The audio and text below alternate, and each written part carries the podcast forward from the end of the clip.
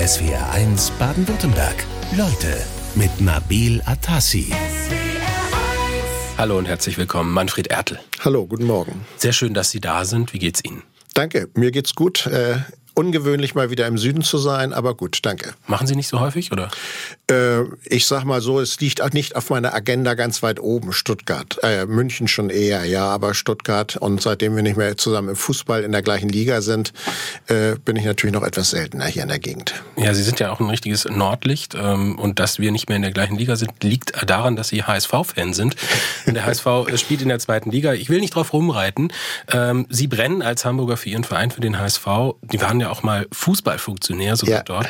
Äh, sprechen wir auch später noch drüber. Jetzt ist aber gestern die deutsche Nationalmannschaft äh, trotz 4 zu 2 über Costa Rica aus der WM äh, in der Vorrunde schon ausgeschieden. Äh, hat Sie das überrascht? Ein wenig, nicht so sehr, muss ich ehrlicherweise sagen. Und enttäuscht hat es mich auch nicht so sehr. Die Enttäuschung hält sich in Grenzen. Ich muss ehrlicherweise sagen, diese WM äh, hat mich eigentlich seit äh, äh, vielen Wochen und Monaten mehr oder weniger abgeturnt. Also die, die Vergabeumstände, die Art und Weise, äh, wie sie dann in den Winter verlegt wird, wie äh, die erste und die zweite Ligaspielpläne in Deutschland zerrissen werden, damit möglicherweise auch für eine gewisse Wettbewerbsverzerrung suchen suchen, die sorgen, diese ganze Korruption, die Menschenrechte und in allem der DFB, der ja auch nicht so ganz sauber ist von, von Korruptionsvorwürfen und äh, die UEFA, die mit den Kataris gemeinsame Sache gemacht hat. Das alles hat eigentlich dazu geführt, dass es mich nicht mehr so brennend interessiert hat und die deutsche Mannschaft, gut, da kann man lange drüber reden, eben halt auch nicht dann. Mhm. Äh, haben Sie es überhaupt geschaut? Die Spiele? Äh, ich habe sehr wenig geschaut. Ich habe gestern äh, 20 Minuten geschaut oder 25 Minuten und zwar die letzten, ähm, weil ich spä spät am Abend angekommen war. Äh, das Spiel Spanien-Deutschland habe ich gesehen. Ja, sonst habe ich eigentlich, äh, ach so, Dänemark, weil äh, meine Heimat auch ein Stück weit Dänemark ist, wegen meiner Frau, habe ich noch gesehen. Aber das war es auch schon. Also so wahnsinnig faszinierend finde ich die EM nicht. Und da gibt es auch einige Spiele, um ganz ehrlich zu sein, wenn Marokko gegen, ich weiß weiß nicht, wen spielt. Das soll jetzt nicht arrogant sein, aber das ist so ungefähr, als wenn im DFB-Pokal TuS Havelse gegen Bayern München live im Fernsehen übertragen wird. Schaue ich mir auch nicht unbedingt an. Mhm. Gut, das ist ähm, aber jetzt nicht äh, speziell, was mit dieser WM äh, zusammenhängt. Wenn man jetzt so an das Ausscheiden der Deutschen denkt, äh, vielleicht auch ein Ergebnis dieser vielen Diskussionen. Sie haben es ja gerade selber dargestellt. Es hat sie abgetürnt. Das war ein Gefühl, das in Deutschland generell vorherrschte. Ich glaube, kein Land war so kritisch gegenüber der WM und dem Vergleich Vergabeort wie Deutschland. Ähm, auch die Diskussion um die One Love Binde, hat das äh, vielleicht auch der deutschen Mannschaft geschadet, der Konzentration auf das also, Spiel? Also erstens glaube ich, dass es viele Länder gab äh, in Europa, die das so diskutiert haben. Also die Dänen zum Beispiel, wo wir regelmäßig äh, auch Nachrichten verfolgen, waren noch ein Stück härter drauf. Auch die Briten waren da sehr eindeutig und einige andere europäische Länder auch. Ähm, aber äh, dass das eine Auswirkung gehabt hat, kann ich mir eigentlich nicht vorstellen. Wenn man ein Spiel wie in, gegen die Japaner 70 Minuten total im Griff hat und äh, auch eine ganze Reihe hochklassiger, wenn nicht sogar todsicherer Chancen und es dieses Spiel am Ende aus der Hand gibt, dann muss man sich, glaube ich, sportlich fragen, was da falsch gelaufen ist. Und da gäbe es ein paar Ansatzpunkte aus meiner Sicht. Und da kann man nicht das auf die politische Diskussion oder auf die Binde zurückführen. Mhm. Wie bewerten Sie da unsere Berichterstattung im Vorfeld und auch jetzt? Also waren wir da viel mit Doppelmoral unterwegs, Ihrer Meinung nach? Nein, ich glaube nicht, dass wir mit Doppelmoral unterwegs waren. Äh, man wünschte, oder ich hätte mir gewünscht, dass in einigen anderen Fällen und anderen Situationen wir ähnlich klare Kante gezeigt hätten. Auch schon früher. Ich meine, ähm, die WM steht seit langem fest. Das hätte so gar nicht passieren dürfen, so korrupt wie die FIFA sich darstellt. Man muss auch hinterfragen, warum einzelne Bundesliga-Vereine wie Bayern München oder die UEFA die ganzen Jahre offensiv für den gleichen Staat Werbung machen, denn am Ende sind ja die Unternehmen, für die sie werben, von denen sie Geld nehmen, Staatsunternehmen sind. Äh, diese Fragen kann man aufwerfen, aber natürlich muss man im normalen politischen Rahmen, so gut es geht, einen wirtschaftlichen oder politischen Umgang äh, auch mit solchen Ländern finden. 70 Prozent der Länder in der, Bund äh, der Welt sind autokratisch regiert. Wir können ja nicht sagen, äh, wir, wir reden mit denen nicht. Es gibt keine diplomatischen oder wirtschaftlichen wirtschaftlichen Beziehungen. Äh, vor knapp fünf Jahren, sagen wir mal sechs, äh, sind Sie ausgeschieden beim ja. Spiegel. Ist das schwer gefallen? Äh, zunächst mal war es ungewöhnlich zumindest. Schwer gefallen ist es mir nicht. Ich hatte auch keine klare Vorstellung, was danach passieren würde.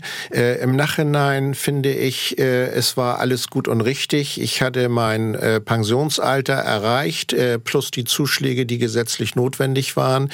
Und ich hatte dann großes Glück, dass ich, weil ich leidenschaftlich schreibe, sofort angefangen habe, Bücher zu schreiben und dafür auch Abnehmer fand. Und insofern hat sich das für mich äh, unterm Strich alles gut angelassen und es ist gut so, wie es ist und mir macht es Spaß. Genau, Sie haben äh, einiges auch seitdem äh, gemacht, sind ja sehr aktiv äh, geblieben. Sie haben mal über sich gesagt, Sie schleppen hohe moralische Ansprüche mit sich herum. Konnten Sie die beim Spiegel immer tatsächlich so hoch erfüllen und halten? Das ist eine schwierige Frage. Da, da muss man ja unheimlich selbst mit sich ins Gericht gehen. Ich glaube im weitesten Sinne ja. Äh, wobei man natürlich äh, in der Moral keine Zugeständnisse, aber bei, bei dem ein oder anderen Grundsatz Zugeständnisse machen muss, wenn zum Beispiel ein Beitrag vom Chefredakteur äh, redigiert wird, äh, so wie man sich das nicht vorstellt, dann muss man sich natürlich überlegen, äh, wie man sich da verhält. Und äh, ich habe mehrere Artikel äh, deswegen auch vor der Veröffentlichung zurückgezogen oder habe gesagt, da steht mein Name nicht drunter. Wenn ihr so etwas veröffentlichen wollt, dann macht das so. Äh, aber ich glaube, dass ich insgesamt mir weitgehend treu geblieben bin, ja. Gehen wir mal weg vom Spiegel. Der hohe moralische Anspruch, wo greift der für Sie sonst in Ihrem Leben?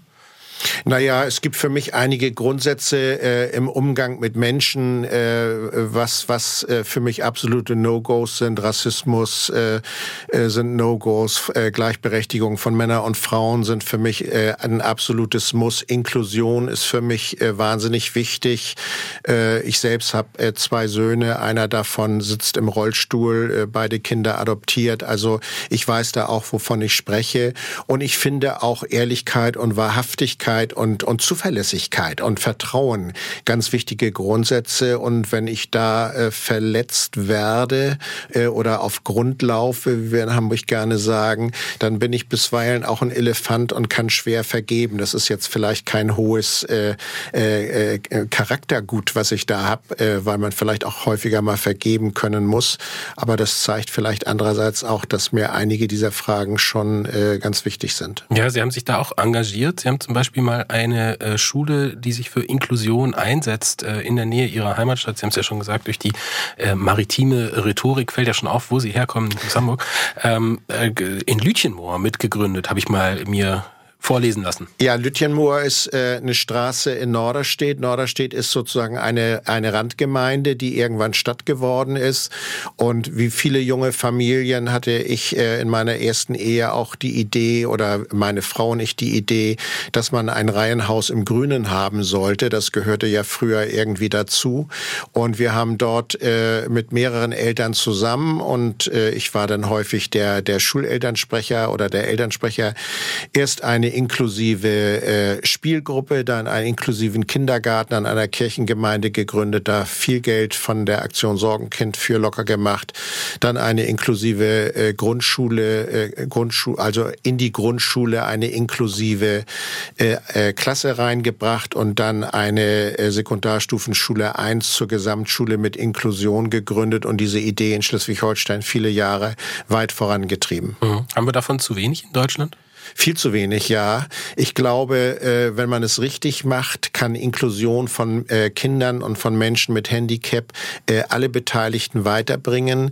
Das Problem ist, dass die Geldgeber, die Kommunen oder auch die Länder immer wieder versuchen, am Geld zu knapsen. Inklusion ist dann sehr gut, weil der Unterricht sich dann auch sehr differenziert auf unterschiedliche Lernniveaus einpegelt und Kinder untereinander wahnsinnig viel lernen lernen, nicht nur soziales Lernen, sondern sich auch anstacheln. Aber dazu bedarf es einer bestimmten, einer bestimmten Lehrer- und Lehrerinnenausstattung. Und das heißt, es sollten äh, in der Regel zwei Pädagogen in der Klasse sein, wenn dann zum Beispiel vier Kinder mit Handicaps dabei sind. Und das wird heutzutage gern unterschritten, dass die zweite Lehrkraft ja nur noch für einige Stunden da ist. Und so kann Inklusion nicht funktionieren. SWR1 Leute mit einem waschechten Hamburger, mit Manfred Ertel, äh, Ex-Spiegeljournalist, Sportfan und Buchautor. Äh, Sie sind ja nicht nur Fan, wir haben vorhin schon über Fußball gesprochen, äh, sondern äh, waren auch Funktionär. Und zwar bei Ihrem Verein, beim Hamburger SV. Ähm, zum Schluss waren Sie sogar Aufsichtsratsvorsitzender. Das jährt sich dann jetzt demnächst zum zehnten Mal, dass Sie das waren. Was haben Sie da so für Erfahrungen gemacht im Fußballgeschäft an vorderster Stelle?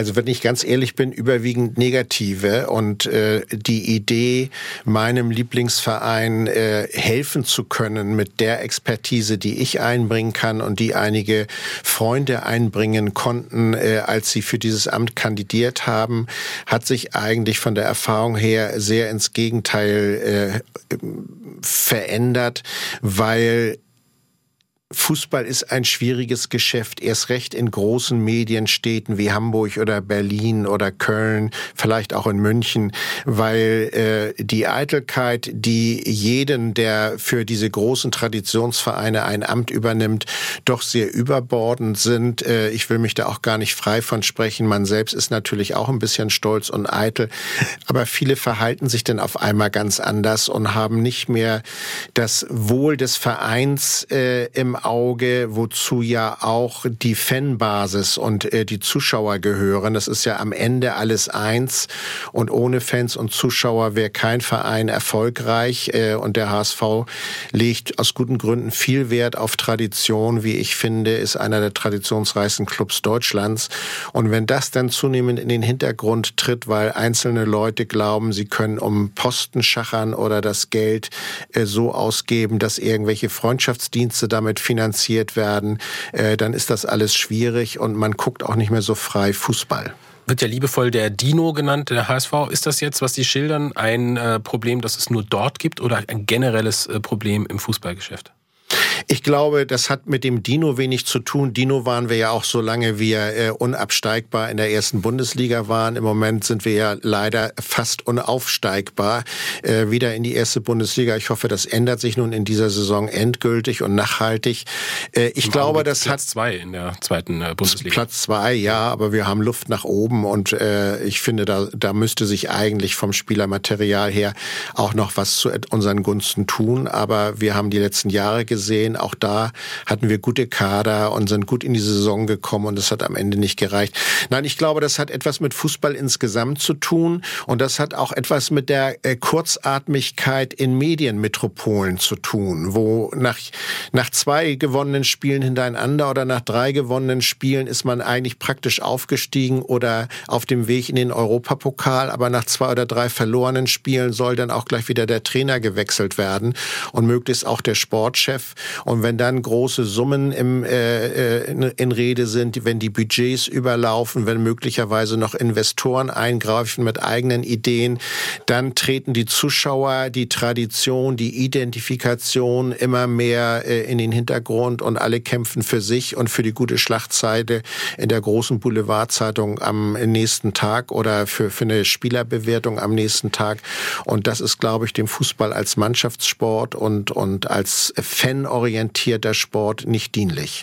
Sie leben auf St. Pauli, ist das richtig? Das ist richtig, ja. Ihre Frau, die Politikerin äh, Christa Sage, die saß mal im Deutschen Bundestag und war auch Fraktionsvorsitzende bei äh, den Grünen. Ja. Äh, die ist Mitglied im FC St. Pauli. Können Sie mir bitte sagen, wie das zu Hause funktioniert? Wenn ich das wüsste, würde ich da wahrscheinlich viel Geld mit verdienen.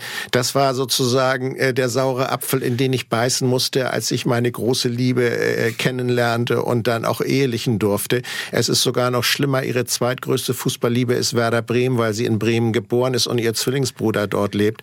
Eigentlich unvereinbar für einen alten HSVer, aber man wird ja mit dem Alter auch großzügiger. Herr Ertel, Sie sind investigativer Journalist. Äh, sie haben über die Fußball-Wettmafia zum Beispiel äh, geschrieben. Sie haben für den Spiegel die Barschel-Affäre, das war wahrscheinlich Ihr großes äh, journalistisches Meisterstück. Oder würden Sie das so nachdenken? Naja, das war sicherlich eine ganz besondere Affäre, die wir da aufgedeckt haben, weil sie einfach als eine der größten politischen Affären auch in die Geschichtsbücher eingegangen sind. Äh, ansonsten Meisterstücke liefert man als Journalist nicht. Ich glaube, es gibt bedeutende und weniger bedeutende Ereignisse. Ja. Und ich glaube, ich habe auch äh, andere Sachen äh, gemacht, zum Beispiel über die Situation der NS-Zwangsarbeiter, die nicht entschädigt worden sind, äh, wo mir mit einigen Kollegen zusammen verdienstvolle Sachen gelungen sind oder auch bei der Finanzaffäre in Griechenland, was das für soziale Auswirkungen hat. Aber äh, für investigative Enthüllung ist das, glaube ich, schon äh, die wichtigste gewesen. Mhm. Gab es auch mal so einen richtigen Misserfolg, wo Sie gesagt haben, da lag ich wirklich daneben, im Nachhinein würde ich das anders machen? Gott sei Dank war ich nicht in dieser Situation. Nein, also Misserfolg kann ja nur so sein, äh, dass Sie eine Geschichte schreiben, die sich nachher äh, als falsch herausstellt, weil Sie irgendwelchen falschen Informationen aufgesessen sind. Und da waren wir beim Spiegel und auch ich doch immer so oldschool, dass wir äh, mit größtem Aufwand versucht haben, Faktencheck zu betreiben, unterstützt auch von der Spiegel Dokumentation. Das war äh, in vielen Jahren meiner Berufstätigkeit sicherlich etwas einfacher, weil der Druck durch die sozialen und die Online-Medien nicht so groß war.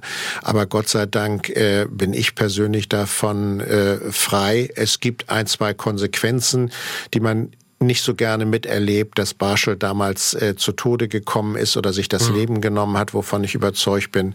Oder auch in einem anderen Fall nach einer Aufdeckung ein anderer äh, großer, äh, hoher Bundeswehrgeneral meinte, sich das Leben zu nehmen zu müssen. Ähm, das erfährt man nicht so gerne, weil ich finde, Journalismus hat nie den Auftrag, jemanden zum Rücktritt zu äh, drängen oder gar in den Tod zu treiben. Wir sind einfach nur die Machtbalance, die für Transparenz und Aufklärung sucht, sorgt. Und für die Konsequenzen muss dann jeder oder jede Organisation selbst Rechenschaft ablegen. Wenn Sie sich jetzt mal reinversetzen, vor sechs Jahren haben Sie aufgehört. Woran würden Sie heute jetzt gerne investigativ arbeiten? Wo würden Sie sich heute dranhängen? Es gibt eine Reihe von äh, investigativen Themen, die ja von Kollegen auch gut beackert sind. Also zum Beispiel diese ganzen Schwarzgeldaffären und Steuerhinterziehungsaffären der Oligarchen, die in verschiedensten Ländern äh, die Auto jeweiligen Autokratien massiv unterstützen, äh, aber gleichzeitig ein, ein sehr honoriges äh, Privatleben im liberalen Westen führen, weil sie ihre Millionen oder Milliarden auf die Seite gebracht haben.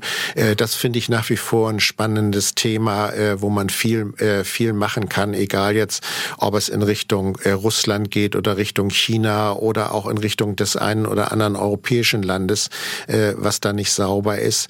Das finde ich schon äh, eine ganz wichtige Sache. Und natürlich gibt es auch andere Bereiche im, äh, im Bereich von Menschenrechten oder Waffenhandel, die heute immer noch sehr reizvoll sind, mal zu gucken, wie zum Beispiel Regularien im Waffenhandel auch von europäischen, auch von deutschen deutschen Waffenproduzenten, aber auch von schwedischen oder von französischen äh, Waffenproduzenten unterlaufen werden, wo wir unsere eigenen hehren Ansätze äh, nicht ernst nehmen, sondern wo am Ende das Geld regiert. Äh, das sind schon reizvolle Themen. Juckt Sie da manchmal in den Fingern? Also haben Sie das Gefühl, der investigative Journalismus, wie steht der denn? Also hat er sich eher positiv oder negativ entwickelt in den letzten Jahren? Ich glaube, er bewegt sich in einer äh, Art Wellenbewegung.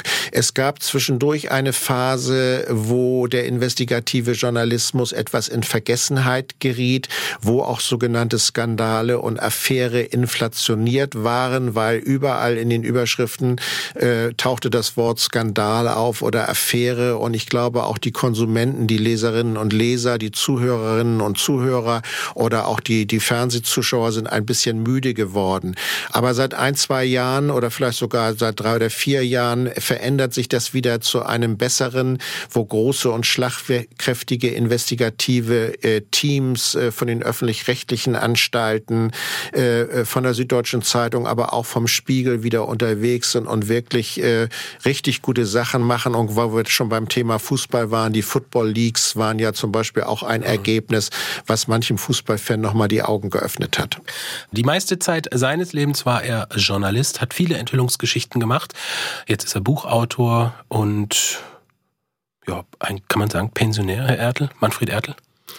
Natürlich bin ich äh, formal Pensionär, aber wie das so häufig ist bei Rentnern, äh, haben die so viel zu tun, dass sie äh, einen sorgfältigen Terminplan führen müssen. Das ist, gilt für meine Frau so, die sich ehrenamtlich in vielen Gremien engagiert. Und ich bin bislang immer noch leidenschaftlicher Autor und schreibe Bücher und äh, mache das mit und bin auch journalistisch ein wenig tätig, mache das mit großer Leidenschaft. Äh, und so, insofern ist mein Leben äh, neben den Enkeln äh, sehr ausgefüllt. 2017, äh 16, Entschuldigung, haben Sie aufgehört beim Ja. Spiegel. Äh, wie gut sind Ihre Connections noch? Also wissen Sie, was morgen äh, im Spiegel steht auf dem Titel? Nein, überhaupt nicht. Für mich war das ganz wichtig, äh, da einen glatten Schnitt und einen glatten Bruch zu machen.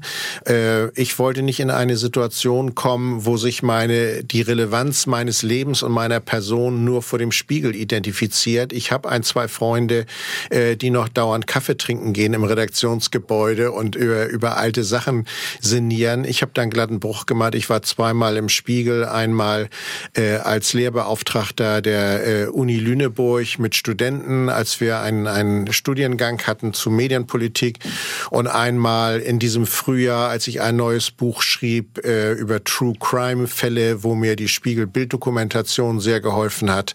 Äh, ansonsten ist das Spiegelhaus und, und der Spiegel für mich Geschichte, sehr positive Geschichte, aber es ist Geschichte. Zu so einem Fall äh, True Crime werden wir auch gleich noch kommen, nämlich zur Barschel-Affäre.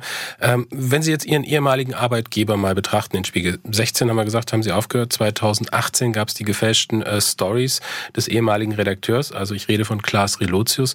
Äh, für den Spiegel damals ein Riesenskandal. Äh, wie haben Sie das wahrgenommen?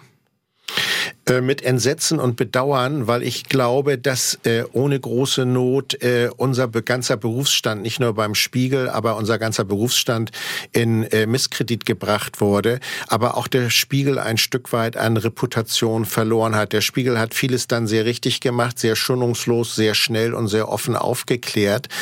Aber es ist natürlich ein Stück weit äh, auch das Ergebnis einer Veränderung von Journalismus, der auf einmal weniger äh, auf Fakten, auf Nachrichten, äh, auf äh, belastbare Informationen gesetzt hat, sondern über alle Redaktionen hinweg auf einmal nur noch die schön geschriebenen und die wohl formulierten Reportagen lesen wollten, wollte. Und es gab äh, auch beim Spiegel oder im Spiegel vorher schon heftige Auseinandersetzungen über diese journalistische Form, äh, wo eben halt die schöne Formulierung oder äh, das schöne Bild äh, häufig wichtiger waren als die Fakten. Äh, das hat sich dann dadurch auch wieder ein Stück weit äh, normalisiert zum Besseren hin. Sie sprechen in der Vergangenheit, äh, da, Sie hatten es gesagt, einiges wurde verändert, Abläufe, Qualitätsstandards äh, neu gesetzt. Äh, jetzt genau vor einer Woche titelt äh, die Hamburger Morgenpost Relotius Reloaded. Äh, da sind vier Artikel über Flüchtlingsschicksale, angebliche Flüchtlingsschicksale, von der Spiegelseite äh, aus dem Netz genommen worden aufgrund des zweifelhaften Wahrheitsgehaltes. Also ist das Problem da inzwischen wirklich gelöst? Ich glaube, die Situation ist, wenn sie sich dann so bestätigen sollte, wie äh, vorgeworfen wird, eine etwas andere, weil die Geschichten, äh, um die es zu gehen scheint, soweit ich das weiß, also nicht frei erfunden worden sind wie bei Klaas Relotius, sondern sie sind als Korrespondent ja manchmal in einer Situation, dass ihnen eigentlich seriöse Quellen, also NGOs, Flüchtlingsorganisationen, möglicherweise auch sogar äh, kommunale oder öffentliche Dienststellen in einem Land Geschichten erzählen, äh, die sie für bare Münze nehmen und als glaubwürdig erachten und dann eins zu eins weiter zu trans weiter transportieren. Und soweit ich das weiß, hat der griechische Kollege, äh, der für den Spiegel arbeitet, ja gesagt, ihm seien diese äh, dieser Fall glaubhaft versichert worden.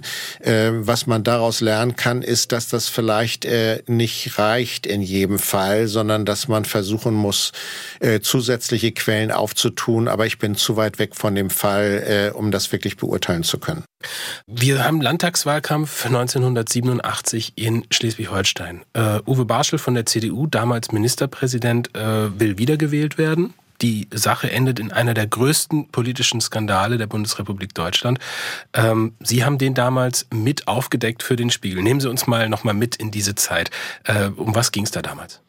Naja, es ging für Uwe Barschel und die CDU damals um alles. Äh, äh, Uwe Barschel war ein äh, junger, äh, sehr aufstrebender, äh, sehr angesehener Politiker, von dem man der Meinung war, äh, dass ihm auch in der Bundespolitik alle Wege offen stehen könnten, der gleichzeitig unter, unter gehörigem Druck stand, als Björn Engholm von der SPD sich entschied, nach Schleswig-Holstein zu gehen und die Spitzenkandidatur für die SPD zu übernehmen. Und damit war in einem eigentlich sehr konservativ strukturierten Land, äh, wo jahrzehntelang Fischer und Bauern äh, das politische Geschick auch und die Wahlen bestimmten, zum ersten Mal eine Situation gegeben, wo Uwe Barschel die Fälle wegschwammen, weil Björn Engholm nicht nur klug und kulturell belesen war, sondern auch ein absolut eloquenter und bei den Menschen, speziell bei den Frauen, sehr angesehener Politiker war und seine um und Barschels Umfragewerte sanken und sanken und er suchte nach Auswegen, äh,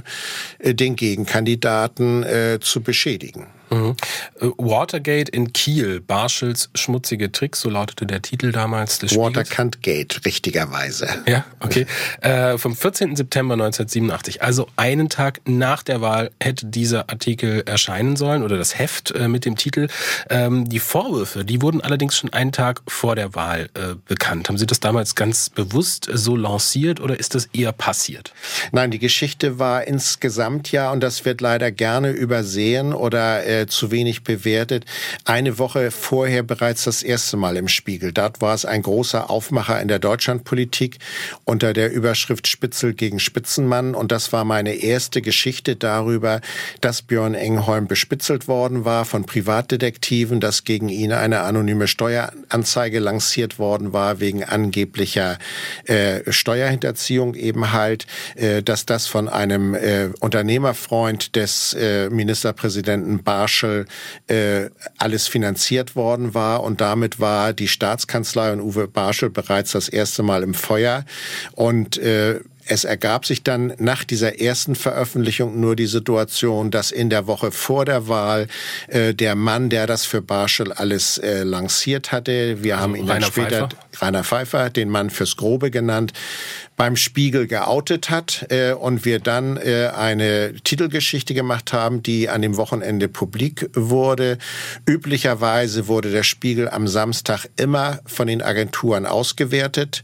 Damals erschien der Spiegel ja noch am Montag und die wichtigsten Geschichten kamen vorher. Diesmal wurde äh, durch eine Indiskretion es etwas früher, am frühen Samstagmorgen ausgewertet und deswegen lief dann die Nachricht äh, über diese Titelgeschichte den ganzen Samstag schon. Mhm. Wir reden gleich noch drüber, welchen Anteil Sie daran äh, genau hatten, also wann Sie da zum ersten Mal Wind äh, von gekriegt haben. Äh, eine Frage noch vorweg. Wie war Ihnen damals bewusst, welche Dimension das Ganze dann, äh, sage ich jetzt mal, auch historisch haben würde? Nein, die historische Dimension war einem in dem Moment äh, nicht bewusst. Man hatte auch gar nicht so furchtbar viel Zeit darüber nachzudenken. Dass das ein großes Ding sein könnte, äh, das war zumindest nach der Titelgeschichte mir schon sehr bewusst. In welche Richtung es gehen könnte, war unklar. Es gab ja in der SPD viele Leute, äh, die den Spiegel und auch mich persönlich dafür angefeindet haben, mhm. weil sie der Meinung waren, diese Spiegel-Titelgeschichte hätte die Chancen von Björn Engholm eher verschlechtert mhm. als verbessert, denn die Wahl ging ja quasi mit einem Patt aus. Und nur weil der Südschleswigsche Wählerverband, also die dänische Minderheit in Schleswig-Holstein, sich an die Seite der SPD gestellt hatte, reichte es ja für Uwe Barschel bei dieser Wahl dann äh, nicht zur Mehrheit und es gab später eine Wiederholungswahl. Ja. Und äh, da ist dann natürlich die politische Dimension und in den Wochen danach mit den Lügen bis hin zu dem Tod erst richtig deutlich geworden.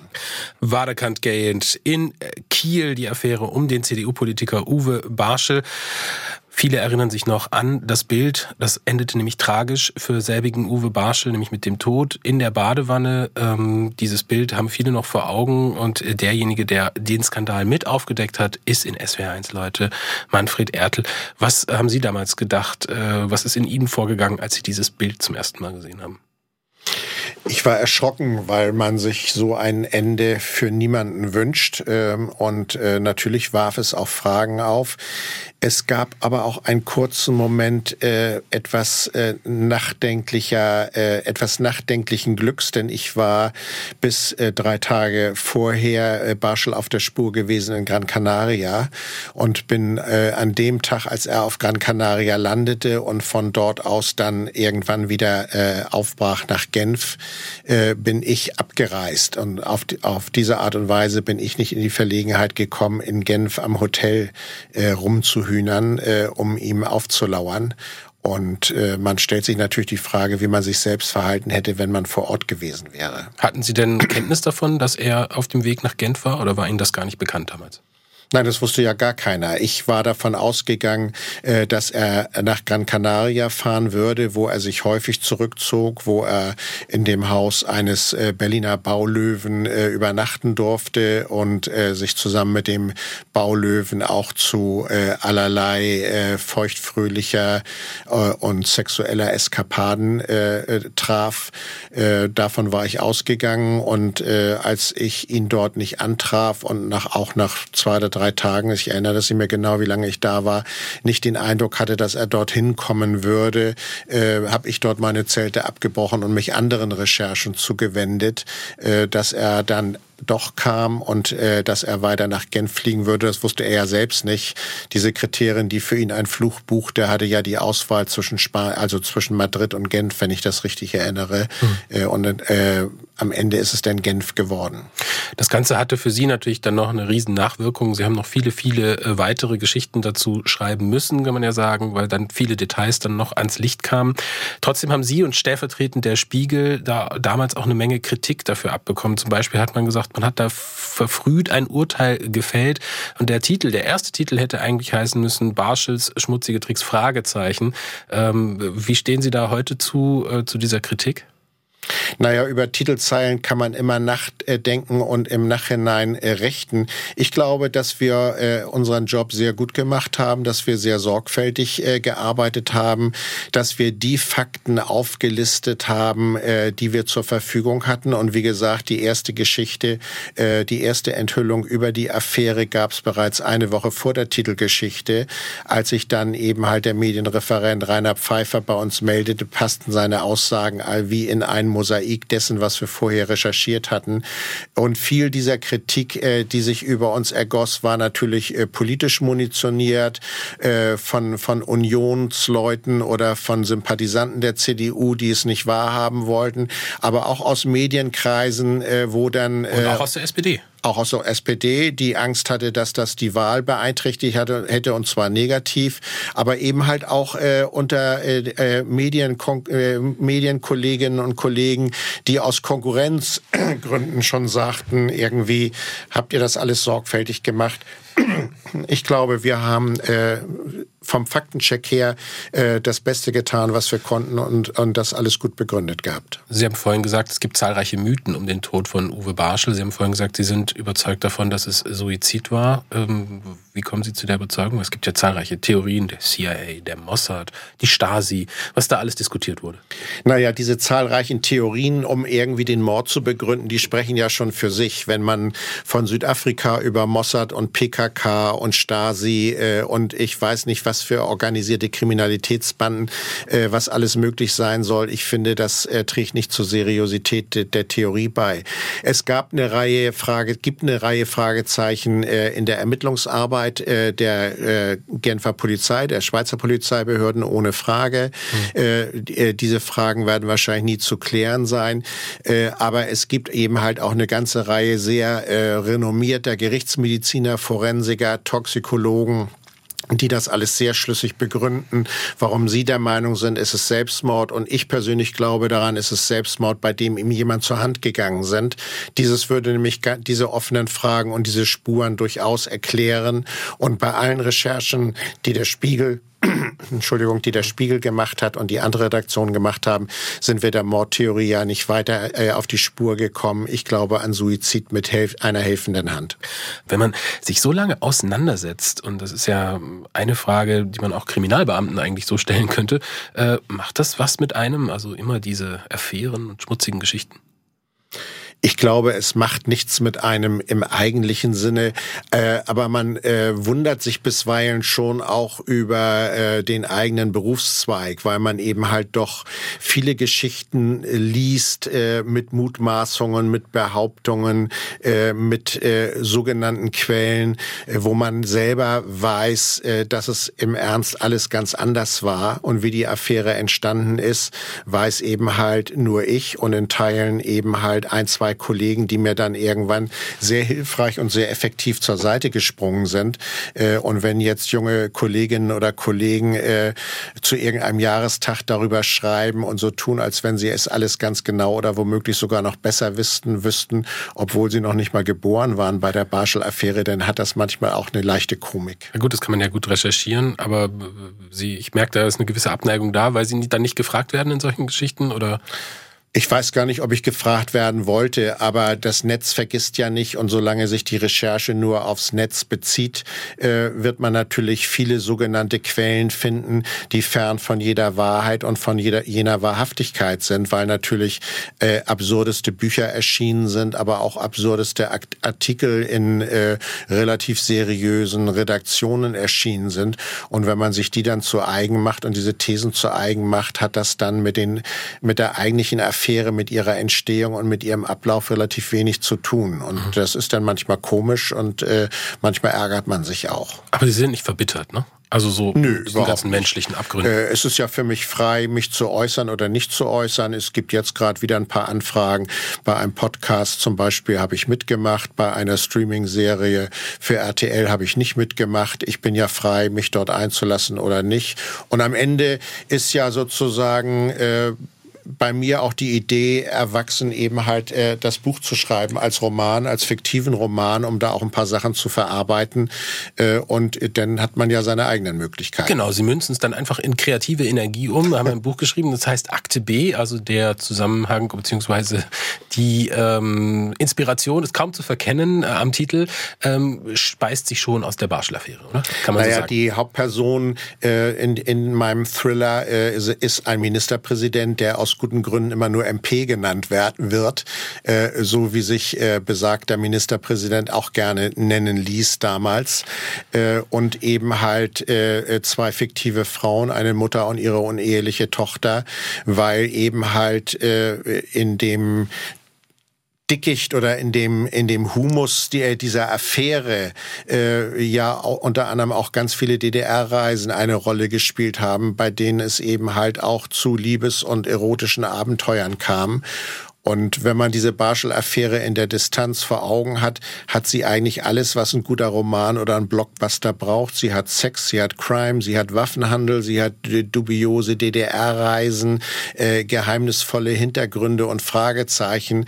Und insofern äh, lag es eigentlich nahe mit dem Wissen, was man hat, einerseits mit den Erfahrungen, äh, dieses als eine Art, äh, ja vielleicht Humus zu nehmen, um daraus eine fiktive äh, Roman- oder Thriller-Geschichte aufzubauen aufzubauen. Und das war die Idee für das Buch. Also mussten Sie eigentlich nur in Ihren eigenen Erinnerungen ein bisschen kramen und schon war die Geschichte eigentlich da? Naja, ein bisschen mehr war es ja schon. Also äh, wie gesagt, ich sage ja nicht ohne Grund, es war, ist der Humus.